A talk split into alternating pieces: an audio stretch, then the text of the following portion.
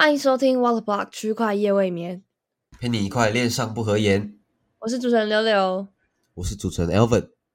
好的，欢迎来到我们二零二三年的耶，Podcast，对，Yeah，对，继继上集，我们这一集其实应该是要来，就是呃，给我们一点教训啦。但是经过我 我们讨论之后，这一节内容应该会变成是就是展望，跟自己也是提到，哇，原来才一开始新年五天而已，就也是发生了一些很有趣的事情。对，我们还是会带给大家一点知识，对，我们都觉得说，大家好像已经被教训够了，那 真的是够我们也不好。意思再再教训大家了，因为当时看到的那个真的有点多啊，就是说那篇文大概是在说，呃，就是在币圈市场我们有哪些教训可以改进，以防呢之后还遇到一样的问题啊，比如说害自己亏钱啊，或者是害自己有很大的亏损等等的这样。嗯嗯，对，没错没错。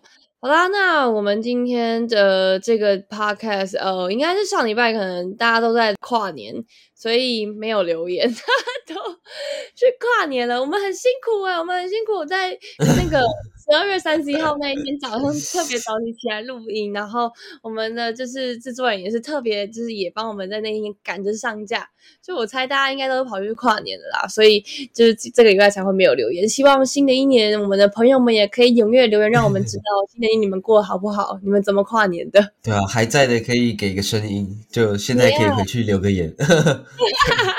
或是可以在这一集新的留言也都没有问题。好的，直接进入我们这个礼拜的这些重点，那也就是对于我们二零二三年的一些展望。那我们的制作人又特别整理出了一些，就是也是在行业里面比较算是有头有脸的机构啊，或者是呃 KOL 对或者是创办人们，对，所谓的 KOL 他可能不是不是不是在拍 YouTube 或是干嘛，但他是对于行业来说很有影响力的人。对，那我们就从深潮 Tech Flow 开始。他们其实有一篇文叫做《二零二三加密展望》，没有大师，只有周期。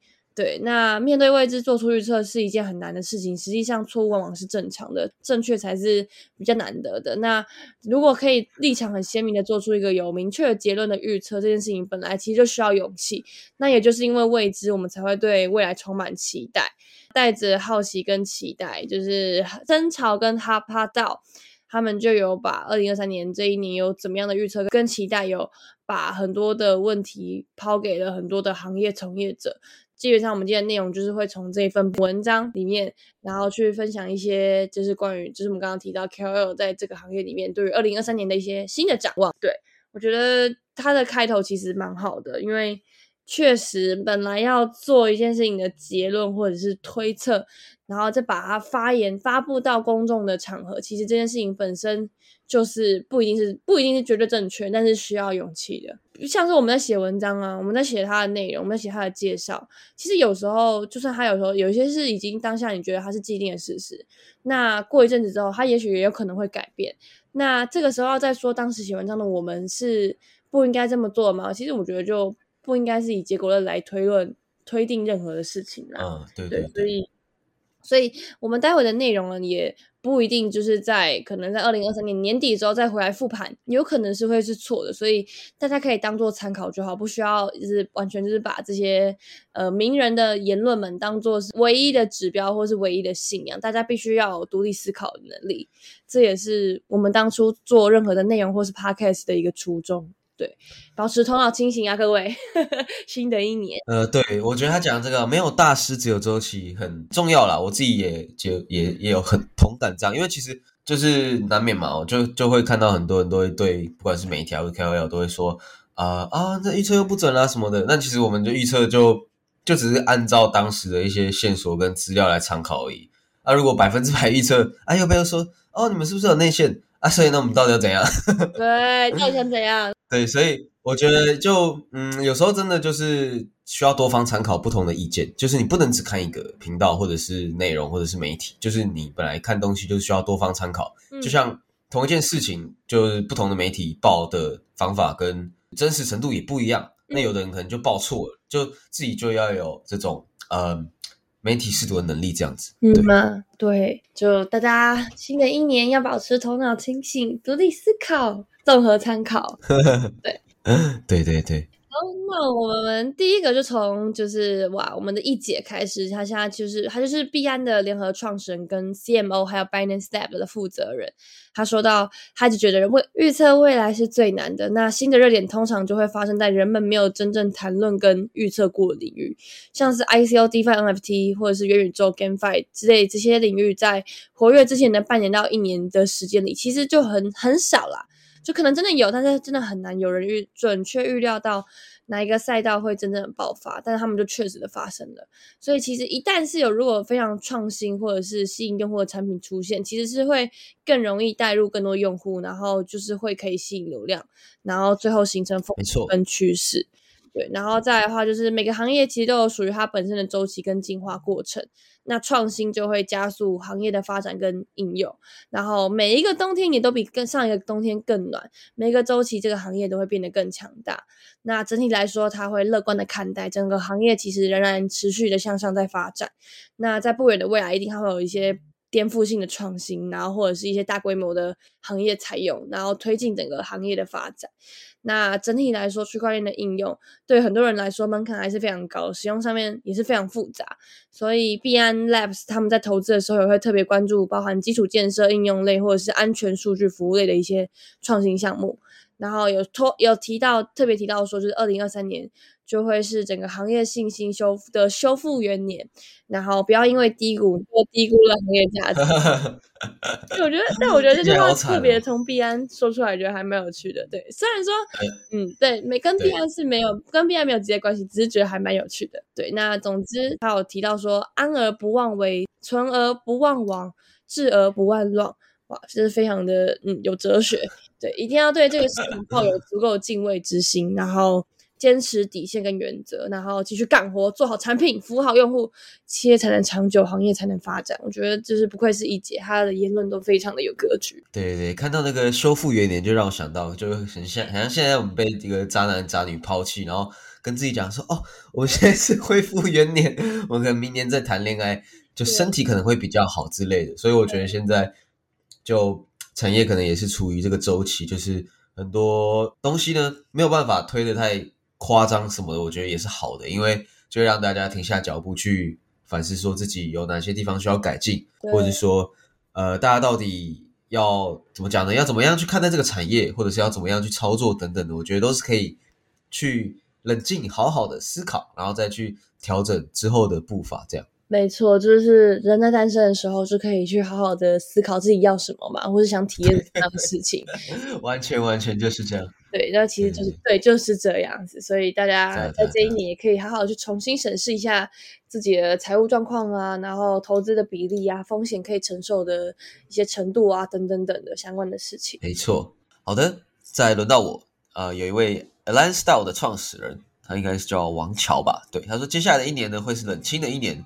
媒体呢不会再大篇幅报道我们，你的朋友呢 也不会关注你在做什么，你的员工呢也会偷偷找 crypto 以外的工作。呃，但是明年年底的时候，市场会比现在好一些。哦，明年年底是二零二三年年底啦。对，那再来的话是孙宇晨，也就是创的创始人嘛，然后火币的这个老板，现在的老板。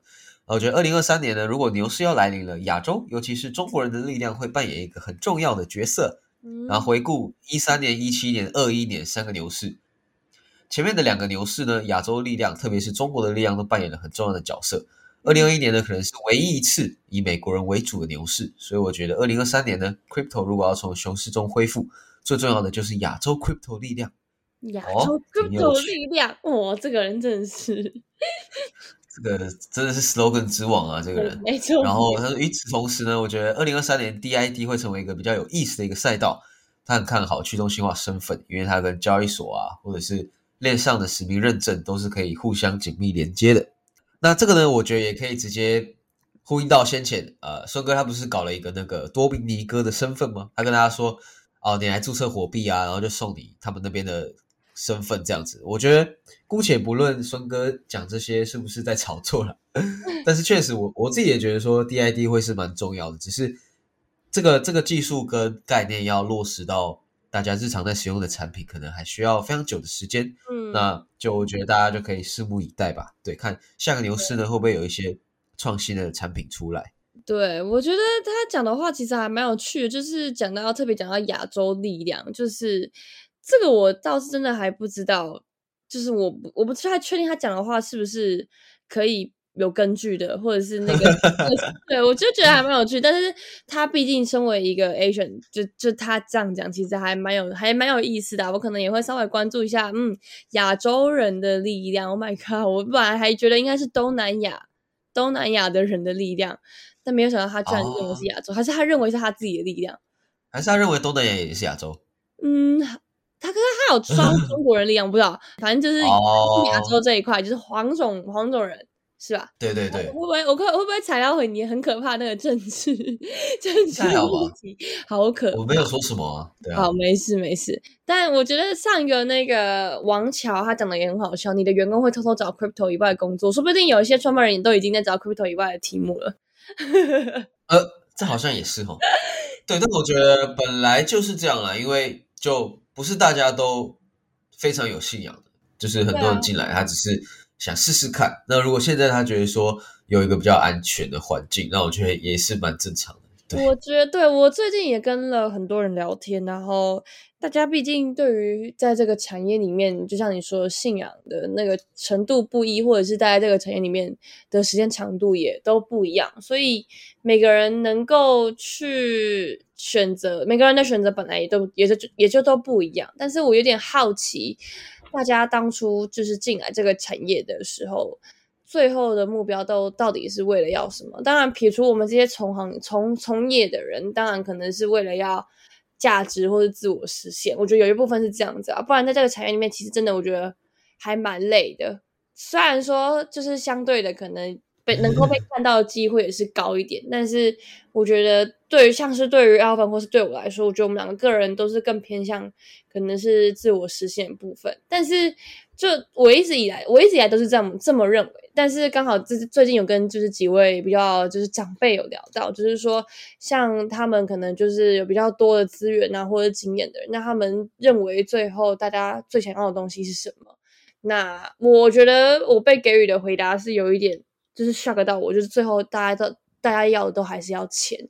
因为就是要 return，因为但是因为对于我来说这件事情其实真的是，我觉得是我对我来说一直没有很看重的事情。但是我最近也一直有在思考这样的事情，因为当然我可以不要 return，我可以可以 control 自己的生活。但是如果是要跟着我一起工作，或者是当我需要一起合作的人的话，其实钱还是很必备的事情，对，所以。就新的一年，就是这一年，我觉得我会去重新的去审视哪一些事情是可以赚到钱的，然后也是可以同时带来价值的。就我觉得我跟我觉得我跟大部分的人不一样，但是像我们遇到很多可能是进来炒币的人，他们可能一开始就很明确要的是 return，然后就看着那些数字起起伏伏、上上下下，然后去影响了整天的心情或是生活步调。那我觉得这些 人也要反过来去审视一下，那你当初真的是要。呃，为了赚钱而损失掉你的生活品质吗？还是你追求的到底是什么样的东西？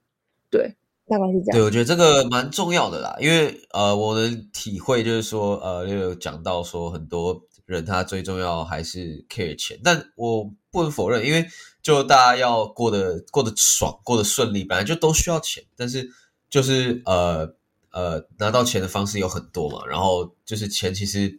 老实讲，就是财富自由，很多人都觉得说，哦，我其实只要呃偶尔可以吃个不错的吃到饱，或者是不错的铁板烧，不错的日式料理就很好了，就其实也不用到几亿啊、几十亿这样子。但是我觉得，我对我来讲呢，我自己也是因为就是做内容很开心，有影响力很开心，才会继续在这个圈子里面。嗯，那这个的话，就是在其他领域比较难的达到的嘛，或者是说，可能你就需要好几十年的累积，才有可能在币圈有这样的。程度的这个这个成绩这样子，然后呃，我自己也有看到很多人，他是原先哦，真的就像雷雷讲的，他只是想要炒币，他想要发大财，然后进来币圈。但是呢，他可能原先是工程师，或者是他是写内容的，就突然就一股脑栽进来这个币圈，因为他很喜欢这里面的气氛跟呃产业运作的方式。就这个这种人也有，但虽然比较少了，但是我觉得 就是大家还是会被一些这个产业所独特有的一些气氛所感染。那我觉得这个就是我们为什么会长时间想要待在这个产业的这个这个原因吧。对，然后机会也确实比较多。对，所以对啊，信仰来讲，我们绝对是会比较足的啦，就是比起一般人。那我觉得，就是我也我也觉得说，可能是我们看到的机会也比较多。我觉得也有可能是因为这个原因，对。所以大家在不管是操作，或者是你要把时间放在哪边，我觉得确实就是要好好想想一下这个问题。对，没错，对。突然突然讲了很多心里话，笑死。对，没错，就希望大家好好感受自己啊，新的一年嘛。好。那接下来就是换到 c o b o 创始人神鱼，那他讲到的有比较，我觉得比较多都是比较真的是 hardcore 的东西。他就讲到性能带来的扩容问题是加密市场未来最大的赛道之一。那在 Layer Two 中，ZK 的胜出可能性最大。然后，但是距离最终的落地跟使用，可能还是有一个比较长的周期。呃，第二个就是 Crypto 里面的底层私钥的安全跟应用的平衡问题。对，就是像过去五年多传统资本的涌入跟大量新用户的涌入，无论是 GameFi 或是像 Stephen 这样子的应用，那基于 MPC 的无私钥钱包，其实可以让用户体验跟门槛更为平衡一些。但是可能有些安全的问题也必须要去平衡。对，然后再来是随着区块链的性能或是一些私钥管理技术、链上的去中心化金融，然后去中心化交易所也会兴起。然后再来的话，就大概是这样子。他就是讲到 ZK。的部分，对他讲的是，我觉得是真的是比较呃比较没有心灵层面的东西，但他讲的就是对于整个行业里面的一些 题目的，我觉得非常有神鱼的味道了。对对对，他他之前其实有一篇很红的文章嘛，就是说哦，你怎么样在币圈赚到一亿之类的，哦对对，很屌，很能醍醐灌顶式的这种内容，而且就神鱼他确实是这真的是神人啊，神就是大佬级人物，他是真的，对啊，一开始做。矿石嘛，然后现在做钱包，就很可以明显感受到他自己在做的产品也是随着市场的热度跟趋势在转变的。因为以前矿石其实老实讲就是比较，我觉得呃某些层面来讲没有跟区块链产业有这么大的接触了，就是他没有办法接触到市场其他赛道的项目。那他现在做钱包，肯定也是看到说这个钱包领域未来可能会有一些革革新，或者是他们做的这个钱包呢可能会有哪些优势等等的，然后。像是他讲的 zk 啊，跟这些 应用，我觉得也是认同的啦。因为像是最近 Optimism 他们有一个更新嘛，就叫 Bedrock，也是要直接呃慢慢过渡到 zk 呃做准备。所以我也蛮认同他讲的话，但是要让 zk 落实落实呢，我觉得也要再等个好几年，这就没有那么快，对啊？没错。再是 Consensus 的 David。他就提到说，呃，世界格局没有大的暴雷时间，二零二三年呢，可能不是一个特别有惊喜的年份。那他说，没有在熊市融购前的项目呢，会面临破产或者是被收购的这个局面。融到的钱呢，但是不会花，或者乱花的呢，也会潦草收场，对吧？听起来就是 非常的惨啊。或者是说，你你跟大家说你喜欢赌博，然后把钱全部归零这样子。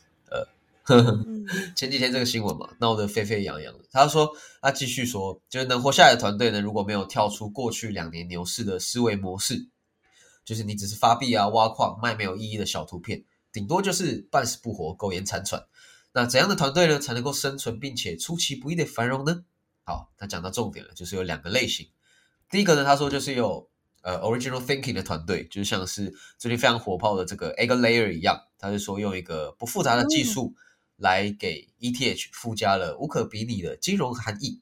那这个项目呢，就是说它可以在以太币的质押，可以再进行 restaking 的部分。然后他说，大家不要再去单纯的办抄袭已有的项目了，不要再跟风知识证明了。笑死！哎，他很有，他很有他的远见呢。对他很有他远见，我很喜欢。很像是吧？对啊。然后再来是超强执行能力的团队。那这个团队呢，也在熊市里挖掘出增长的机会。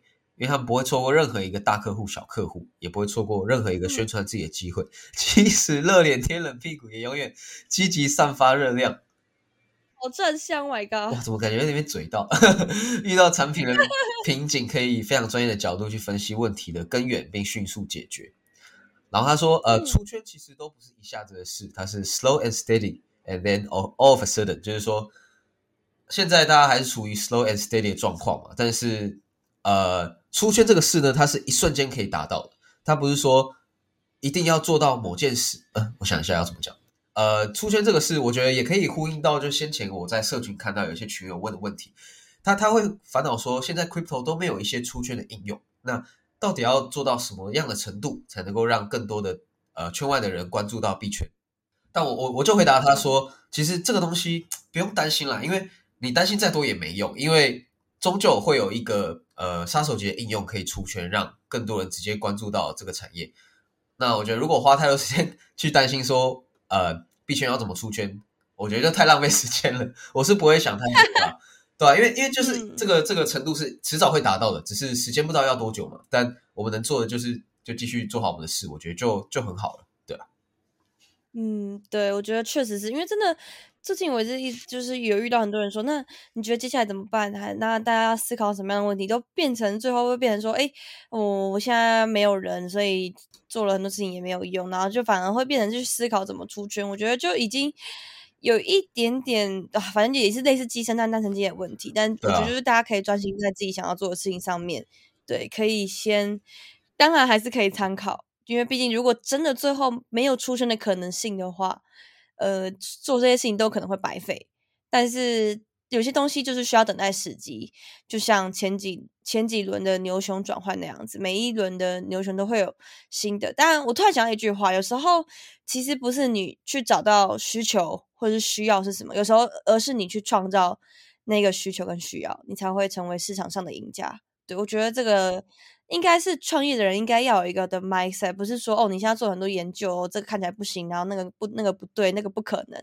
就你应该要去开创一些新的东西，而不是像刚刚还有提到，不要再去抄袭，就是把这个东西做一个换一个链，然后发重新发一个币这样子。嗯，这个东西真的已经看你了，真的不要再来了。对，我觉得就之后大家也会变得更聪明了，就是以前的各种 fork，现在可能就慢慢不会被信任了，这样子。对啊，然后对我也觉得就是说。呃，就创造需求吧。你在牛市的时候，你也不会太担心说币圈能不能出圈吧？当时就 是已经疯到 疯到就是就是大妈都嗨起来，就是你不会想到说哦，看就是我们币圈不能出圈怎么办？这这个这个真是真的都是多想的问题啊！就是呃，就可以看到很明显，就是现在大家已经不会去担心说比特币会消失了嘛，已经从这个这个问题升华到就是说。区块链要怎么出圈了？所以我觉得这个已经是本质上的一个很大的进步了。那就是呃，这个成长的速度已经是非常快了。所以我也我觉得也不用太过担心说到底什么时候能出圈。对，对我也是这么认为的。好，那接下来就是换差换到这个零差 million，然后 GBV 资本。他说：“呃，二零二三年将会是人们迭代二呃 build 跟迭代的一年。那同时，那些想要在 crypto 寒冬寒冬熬过去的项目，就可能需要在二零二三年降低估值融资，并迁移到一个便宜的地方，比如说像东南亚一样。”傻眼。或者台湾，台湾也不错，还是迁来台湾。呃，对啊，也不错，对。哇，台湾不错吧？台湾不错，所以就是时候学习一些硬的技能了。我们要 build，并耐心等待下一个牛市来到。对，对我觉得，呃，就是大家听他讲的话，可能会觉得哦，太鸡汤了吧？但是我我自己是觉得他很厉害啦，因为我不管发到什么项目，他几乎都有追踪。我觉得，哇靠，怎么每次都看到这个 million 啊？就是他就是，我觉得他非常的夸张啦，就是他在资本工作嘛，但是他就是跟的东西速度都非常的快，所以我觉得就像他讲的，就是在二零二三年。你市场可能不会回暖，但是你可以找到一个自己喜欢的赛道，或者是自己可以磨练的一个技能，我觉得也是蛮重要的。对，没错。好的，再来的话就是 Delphi Digital 的 Ten Young，他说呢，现在身居熊市，跟十八个月前相比，NFT 呢仍然要受欢迎的多，更多的创作者、品牌还有社区都进来 Web 三嘛，然后想要发展自己的品牌策略。NFT 呢可能会占领更大的市场份额，也就是说呢，他们在制定品牌策略的时候呢，可能就直接把 NFT 去当做，比如说他们要分配一部分的资源，或者是放到他们的 roadmap 里面。然后他说，在未来几年呢，会有更多的创作者、还有名人、还有体育品牌陆续推出 NFT，然后会迎来大爆发。然后像是他有提到一些大家常听到的案例啦，就是说呃，Apple 啊、Meta 啊、Reddit 其实现在都有发那呃。呃，认可并采纳 NFT 嘛，甚至 Reddit 他们自己也有发 NFT。那更多的大品牌呢，也会慢慢的去把 NFT 整合到自己的商业模式。比如说，像是大家也很常听到的 Starbucks，他们就是把 NFT 绑定在他们的那个忠诚度计划嘛。那我觉得，对，像是这样子一个大品牌做这样的事，也可以让更多的品牌去思考说，他们可以有什么样的转变。那不管是时尚、音乐、艺术、粉丝类。游戏都有很强大的 NFT 应用场景，那虽然呢，就是都可能会有各自需要等待的时间，但是未来呢，整体市场可能会有很大的不同。他说，游戏将是下一个赛道了，时尚呢可能还需要一段时间，音乐呢，音乐呢则可能是最慢的赛道。这样，没错，对我觉得他跟沈瑜的 focus 都不是比较真的是在很币圈的部分。对我觉得就其实就是如果说你是一个炒币人，我觉得这些东西就有点偏向财富密码的味道，哦就是你可以往那个领域多多去关注。对，因为大家可能也是听也是有点听不太懂，就是我们在从行业里面的一些心得。但是 maybe 如果你是一个今天想要挖掘价值投资的人，或者是你觉得这些东西是有潜力发展会涨起来的人，那刚刚这一位就是呃天样跟 Delphi Digital 跟刚刚那个神宇他讲的东西，其实就还蛮有意思的，大家可以去稍微就是可能去关注他们的 Twitter 啊，或者是看看他们都 follow 了谁之类的。对，就是你想要的都有啦，对啊，我们就是这次的内容呢，其实就是各个类型的内容都涵盖到这样。好，那接下来就是另外一位是 Alex，然后他的名字怎么念呢 好难念哦 s v a n i Svanovic，好难念。对他 s v a 不 n 知道是哪对然后他是 C 男生的 CEO，他就说一些新加坡的加密公司将会搬回香港。诶，对，这个我觉得还因为香港它目前是有一些政策比较开放的，对吧简洁有力的一句话。？Yes，然后再来的话就是 Kyle Redhead，对吧？这样念对吧？对然后，Kyle Web- Redhead，嗯，Yeah, Web Three 的 Academy 的创始人，然后他就说他讲的其实蛮多，那我就挑几点来讲。他说的 NFT 的效用大于投机，那以美元计价的交易量其实没有达到牛市中历史高点的五十 percent 那但是他相信 NFT 的铸币跟交易量会暴涨到 all time high 甚至更高。对，然后再来是美国会对于稳定币批准或者是进行监管，美那美国会这样做，其实是因为允许，就是美等于是允许美元在全球的 crypto 的轨道上面，让它更容易在世界各地上面流流通。那也他也相信，二零二三年不会去美国不会去批准其他 加密或者是 Web Three 的法规，有点伤心。哦，这个很有趣。对对，然后还有提到 Reddit 将会主要的去有更多人，比如说他会把他们下面五千万的人，然后也带入 Web Three，因为他们现在已经有 NFT 了嘛，然后对他们毕竟是一个 social media，所以其实会有更多的人呃去 follow 他们，就因为他们的关系，然后去开始注意到 crypto 这样的事情。然后再来是最大的品牌进入进进入 Web Three，像是亚马逊就推出一个带有亚马逊原生钱包的 NFT 市场，然后 Apple 里面 Apple 其实也有推出了推出了加密货币的钱包，然后还有一些 IRL 啊，呃，现实生活的采用，然后零知识证明啊，或者是 social me socialfi，然后或者是 gamefi，然后还有提到 Lens Protocol，对，就是也是比较针对于一些呃在币圈里面大家会有兴趣，或者说对于各领域各各个赛道，然后更更多的一些更细的一些发言，所以大家有兴趣也可以再看看。对，我觉得他有一个提到一个，就是说小国采用区块链技术这个部分蛮有趣的。他说就是嗯像是呃一些比较小的国家嘛，像是孙哥合作那个，就是他他们可能对这种新技术的采用是比较没有包袱的，他们会觉得说哦，那就试试看吧，反正可以让小国家可以在世界上有点曝光也不错。然后他说可能会用于公民的投票或者身份。他说如果他是一个赌徒，会预测发生在 Polygon，这个也是蛮有趣的。对，好，再的话也是叫 Alex，然后他叫、嗯呃他是 Web Three Pills 的创始人。他说呢，Web 三社交将迎来高光时刻。他说至少会有三个项目的代币进入 Top 一百，然后所有 Web Three 的这个 DAU 呢将达到一百万，也就是说，就是呃日活跃用户啦，Daily Active User，哇，蛮多的诶，其实因为哇很多哎、现在基本上啊，这 Web 三的应用，我觉得日活可能几千就很多了吧，对啊。然后再来是啊，它将在三月左右达到这个周期的低点，就是今年三月，然后开始缓慢恢复。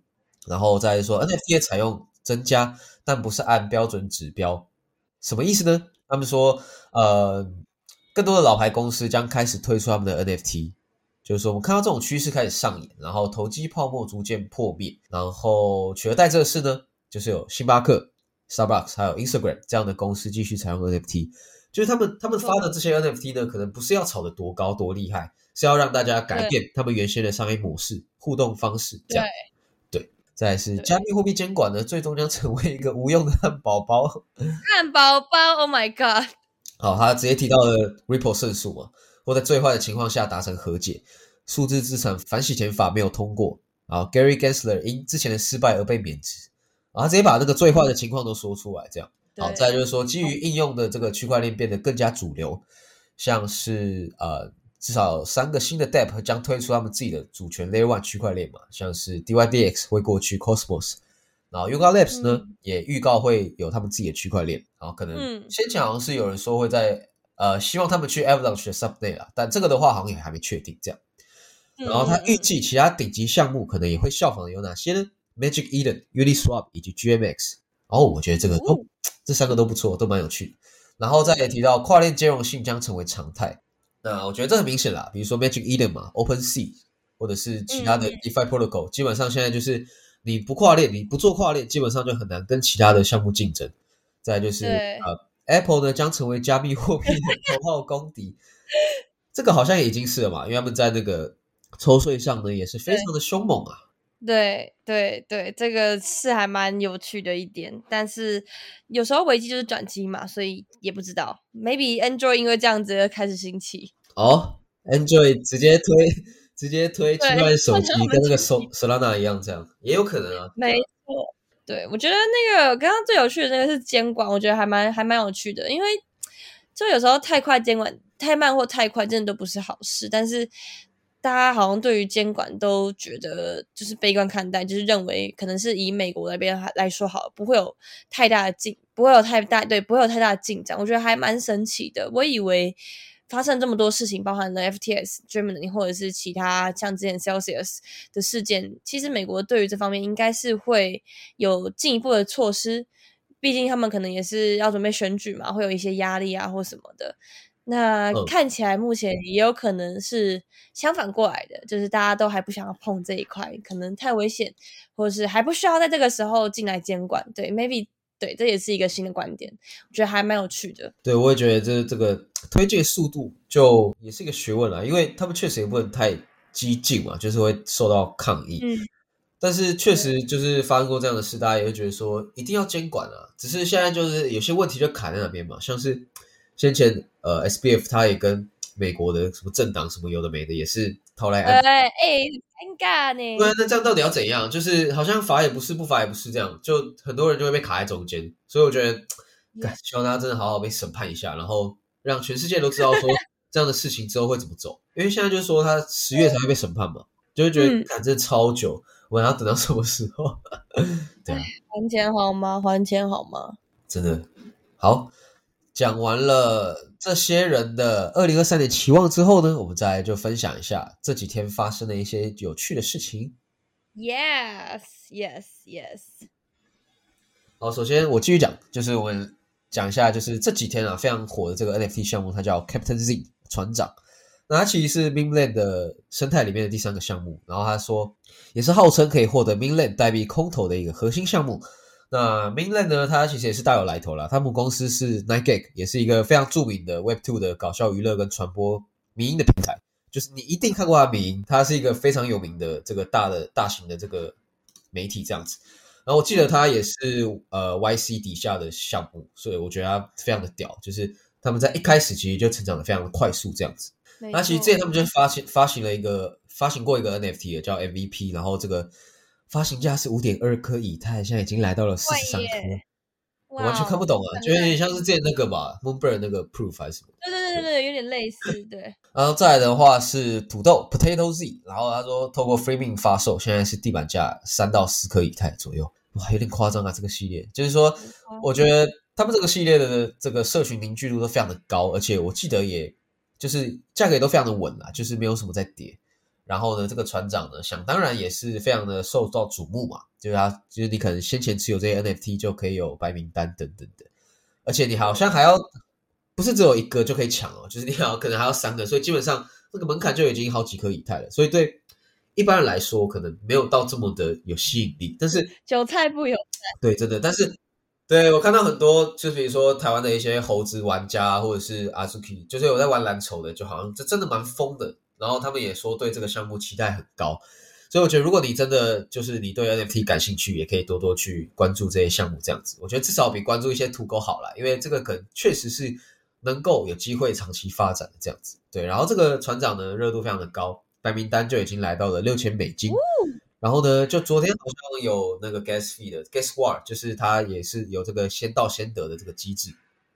然后就是现在呢，现阶段的抢购几率大概是四十五趴这样子。嗯，那快照呢，好像也结束了。那他们的这个申购期，我记得也呃会持续四十八个小时。对，所以之后呢，可能就可以看它的开盘价格这样子。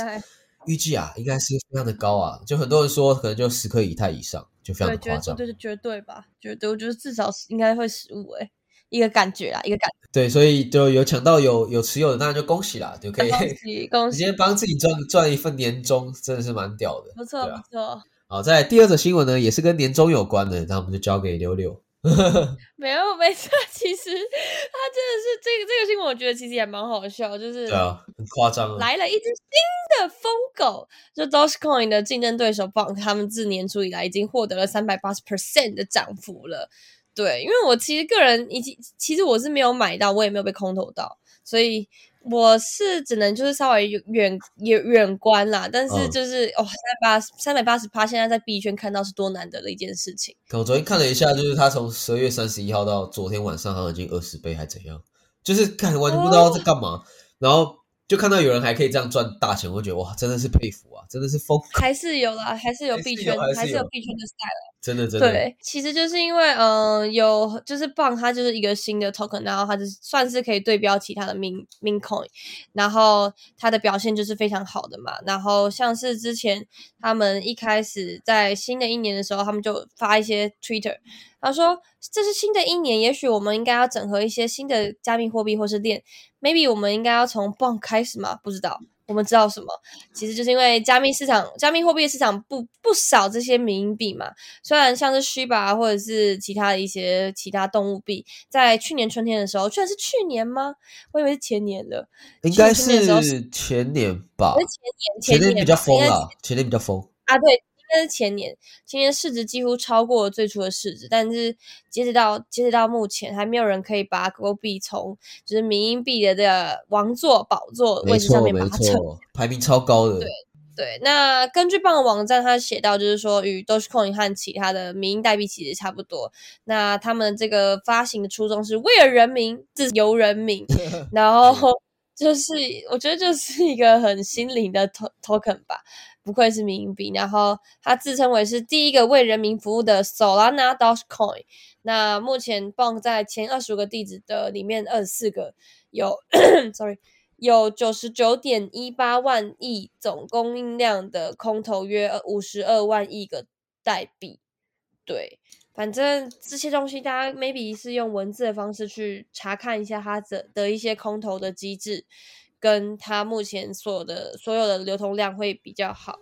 那这个这个项目比较有有趣的一点是，它是由一个呃呃曼达的代币经济学家就是有关联，然后他只在为他他做这个事情，只在为什么要拿社区带来公平和乐趣。我觉得，我觉得他他想要表达的应该是说，不想要。让 Solana 上面只有 Alameda 体系的 token 的代币，对对对，就是哦，做一个有点类似 Fair Launch 的感觉，这样。对，我觉得还对我觉得还蛮有趣的。然后就他们就希望让每个人都可以有一些得到公平的机会，所以就空投给 Solana 上面生态的一些朋友。对啊，对我觉得这个就是这个新的话题就。蛮好的，因为我我会讲到说有点像 Alameda，是因为呃毕竟是 Sam 嘛，Sam 之前其实也发了很多 token，那那个时候他也是很会说故事的人。那现在这个 Bond 是在说一个新的故事，然后如果说他能够带起社群的繁荣的话，那我觉得无这也其实也不是一件坏事啊。对啊，其实完全不是，因为他出现的时机，因为我记得他创始人好像就有说，他其实发这个就是为了想要让 Solana 重返荣耀，就是很明显在。这个这个 bank 开始发疯的时候，就 Solana 的价格也明显回弹嘛。然后我记得很多空 Solana 的都死掉了，就是就真的，我觉得币圈就是非常的好玩了，每天都有自己想不到的事情发生。然后我记得他前几天的交易量已经占了欧卡的八十帕以上了吧，所以就真的非常夸张啊！就大家都没有办法去预期到这样的事情。但是如果你刚好在车上，你就是搭了个顺风车嘛，就是我觉得都是好事没。但就是不要赌太多，对，赌在这种币身上呢，也是心脏要很强的。提醒大家，那也希望大家今年都是可以搭顺风车，不要 不要搭过山车。对对对，不要坐到灵车。OK，好啦，那我们今天的内容大概就到这边啦。希望大家对于我们呃提出来的一些呃对于二零二三年的展望，或者是这样子的时事有一些 feedback，那一样都可以帮我们分享给你的朋友知道，然后或者是留言让我们知道你的更多想法，或者是有什么想听的，也可以留言让我们知道，告诉我们，谢谢。对，可以直接跟我们讲你在二零二三年看好哪个赛道也可以啦。对，我们可以就可能介绍一下那个赛道，你可以关注的一些项目这样子。对，然后感谢大家的收听，也感谢大家收听，大家拜拜啦，拜拜。